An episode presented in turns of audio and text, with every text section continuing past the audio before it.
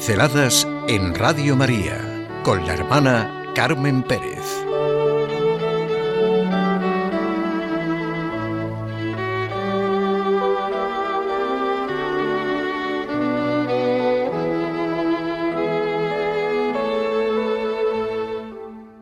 Dios es amor y en Él se encuentra mi verdadero ser. Me ha llegado profundamente hasta conmocionarme durante varios días la reflexión de Romano Guardini de un punto tan concreto como es nuestra propia autoestima personal, nuestra manera de mirarnos y reconocernos. Lo pasaríamos muy mal, dice, si Dios se portase con nosotros como lo hacemos nosotros con nosotros mismos, si Dios no pensase sobre mí algo mejor de lo que yo pienso de mí mismo. Si Dios no tuviera conmigo, con mis confusiones y fracasos y falsedades, una continua paciencia infinitamente más grande de la que yo tengo para conmigo misma. Tendría para desesperarme. Dios es amor, y en Él se encuentra mi verdadero ser. Puedo realizar mal mi libertad. Digo muchos no es en mi vida, en lugar de hágase tu voluntad. Pero Él me protege, me ve con ojos de paciencia amorosa, me soporta y sigue confiando en mí sin desfallecer y lleno de esperanza. Confía en mí para sus planes de creador porque puedo progresar. ¿Puede existir la verdadera autoestima sin la mirada de Dios sobre nosotros? ¿Sin su amor hacia nosotros? Para la inmensa mayoría de personas, la autoestima es sencillamente la confianza que una persona tiene en sí misma. Cuando se pierde esa confianza y se cometen errores, y también lleva consigo sufrimiento y dolor. Cuando la persona se siente con autoestima baja, disminuye el valor para afrontar o confrontar la experiencia de la vida. Se sienten miedos, temores, sin causa, aparentemente justificada. La calidad de nuestra vida personal está notablemente influenciada por la forma en que nos percibimos y valoramos. Cada uno de nosotros aunque sea de forma inconsciente, tenemos una imagen mental de nosotros mismos. Para que nos resulte agradable vivir esta propia imagen, tiene que ser verdadera, auténtica, satisfactoria, positiva, abierta a una serie de posibilidades. Entonces nos sentimos confiados, libres para ser nosotros mismos. Funcionamos mejor, tenemos más fuerza para superar las dificultades, vemos nuestros errores y fallos, nuestras limitaciones, pero no por eso nos hundimos. Tampoco estamos a merced de los demás, ni nos dejamos invadir.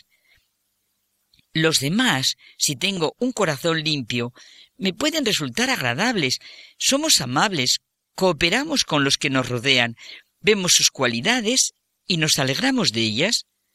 Por el contrario, cuando nos avergonzamos de nuestra propia imagen, tratamos de ocultarla.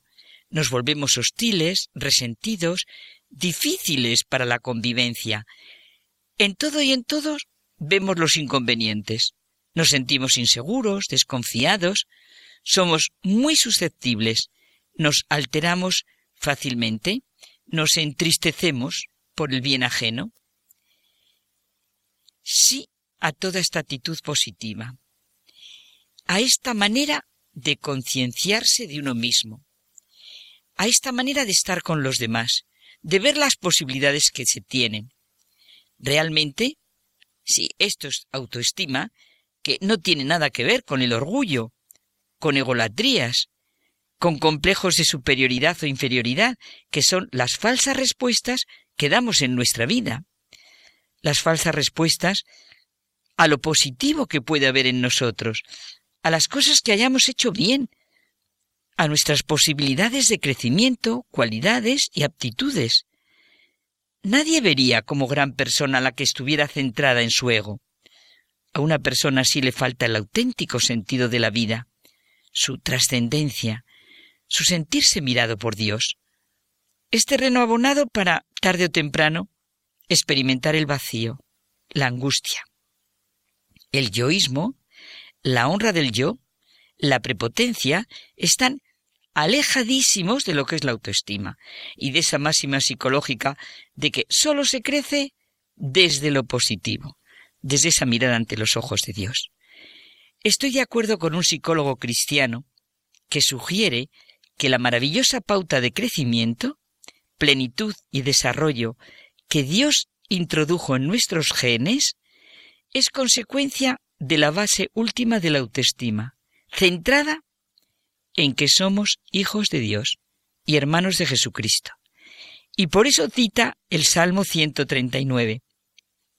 Señor, tú me sondeas y me conoces, sabes cuándo me siento y cuándo me levanto. Mi pensamiento calas desde lejos. No está en mi lengua la palabra, y tú, Señor, te la conoces toda. ¿A dónde iré yo lejos de ti? Si tomo las alas de la aurora, si voy a parar al último del mar, también allí tu mano me conduce. Me has entretejido en el seno materno. Yo te doy gracias por tantas maravillas. Prodigio soy. Prodigios son tus obras. Vamos, que si nos levantamos cada mañana rezando salmos así, tendremos la mejor autoestima que puede tenerse. Desde luego estoy convencida de que para que el hombre pueda creer en sí mismo, tiene que creer en Dios.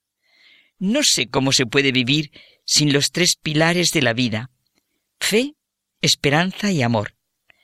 La verdadera hambre que el hombre siente es de Dios.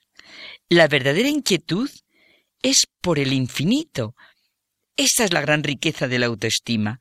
Somos seres capaces de gozar de Dios, de sentirnos creados, sabidos, amados, redimidos por Él.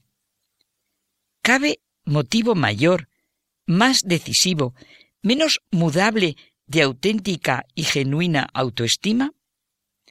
Ese es el gran problema de nuestra situación, el pretender arrancar de nuestra vida la raíz del amor de Dios, la raíz de nuestra filiación, de nuestra fraternidad, de la comunión con todo y con todos. Lo malo son los dualismos que hacemos. No hay dualidad entre la gloria de Dios y la dignidad y la propia valía del hombre, creado imagen y semejanza de Dios. Lo que pensamos, sentimos y hacemos nos configura. Lo importante es la raíz de este pensar, sentir y actuar. El que no ama no ha conocido a Dios, porque Dios es amor. La necesidad de ser amado y comprendido forma parte de cada uno de nosotros. Cuando una persona no recibe amor y comprensión, se suscitan dificultades en su vida. Algunas veces esas dificultades se vuelven abrumadoras, de modo que la necesidad de amor llega a ser más importante que la vida misma. Vivamos de verdad conscientes de que el amor viene de Dios. Él nos amó primero.